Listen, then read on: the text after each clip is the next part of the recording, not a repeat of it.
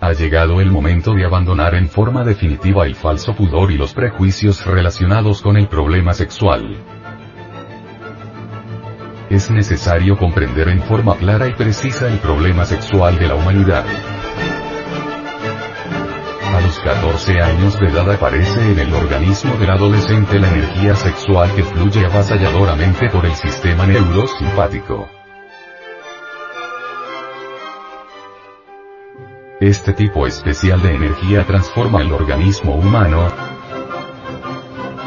modificando la voz en el varón y originando la función ovárica en la mujer, y demás características sexuales secundarias, vellosidad en el rostro al varón, desarrollo de glándulas mamarias en la mujer, etc.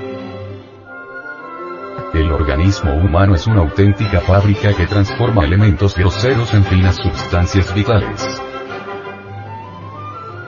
Los alimentos que llevamos al estómago pasan por múltiples transformaciones y refinamientos hasta culminar definitivamente en esa sustancia semisólida, semilíquida mencionada por Paracelso con el término de enseminizó, entidad del semen. Ese vidrio líquido, flexible, maleable, ese esperma, contiene en sí mismo, en forma potencial todos los gérmenes de la vida. Gnosticismo reconoce en el esperma el caos de donde surge con referencia la vida.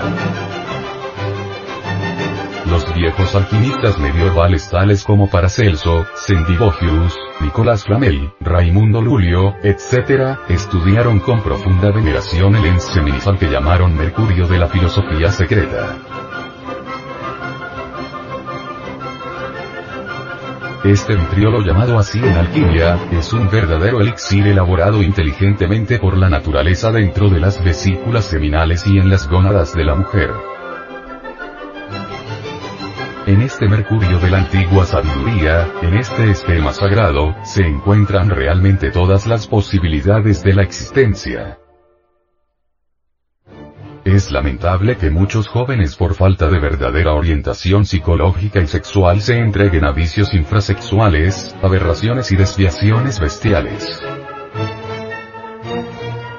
A los niños y a los jóvenes se les da información intelectual sobre muchos temas y se les encarrila por la vía del deportismo cuyo abuso acorta la vida miserablemente, pero, desgraciadamente, al aparecer la energía sexual con la cual se inicia la adolescencia, tanto padres de familia como maestros de escuela, basados en un falso puritanismo y en una moral estúpida, resuelven callar criminosamente.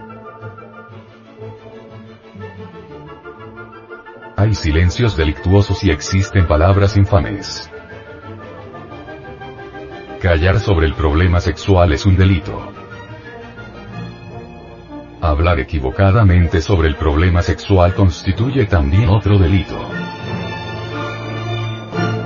Si los padres y maestros callan, los pervertidos sexuales hablan y las víctimas vienen a ser los adolescentes inexpertos.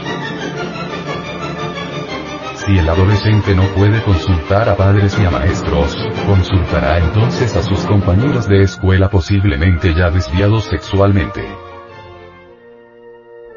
El resultado no se deja esperar por mucho tiempo y el nuevo adolescente siguiendo falsos consejos se entregará a los aberrantes vicios de la infrasexualidad. Los vicios infrasexuales, tales como la masturbación, la zoofilia, el homosexualismo, etc., etc., arruinan totalmente la potencia cerebral. Es necesario saber que existe una íntima relación entre el semen y el cerebro. Los médicos modernos han explicado sobre la necesidad de cerebrizar el semen. Y nosotros consideramos necesario seminizar el cerebro. El cerebro se seminiza transmutando la energía sexual, sublimizándola, convirtiéndola en potencia cerebral. En esta forma queda el semen cerebrizado y el cerebro seminizado. La ciencia gnóstica estudia a fondo la endocrinología y enseña métodos y sistemas para transmutar o transformar las secreciones sexuales en energía creadora y regeneradora. cuantos rostros que hubieran podido ser bellos se marchitan. Cuántos cerebros se degeneran. Todo por falta de un grito de alerta en el momento oportuno. Es urgente abandonar radicalmente y en forma definitiva el falso pudor y señalar a la humanidad francamente todos los misterios sexuales. Solo así podrán encaminarse las nuevas generaciones por la senda de la regeneración.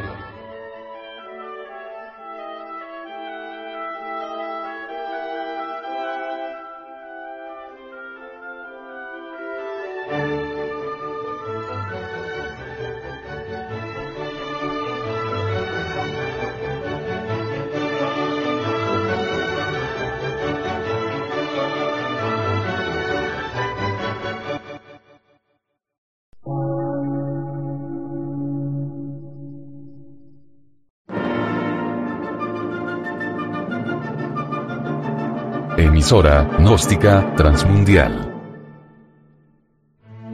Por una nueva civilización y una nueva cultura, sobre la faz de la Tierra.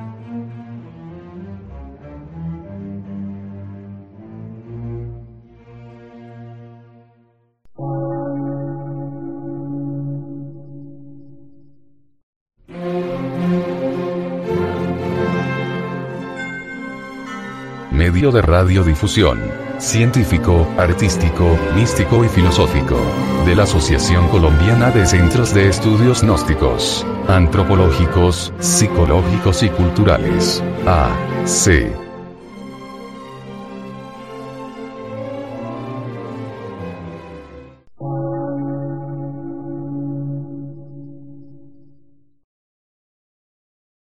Lectura en movimiento.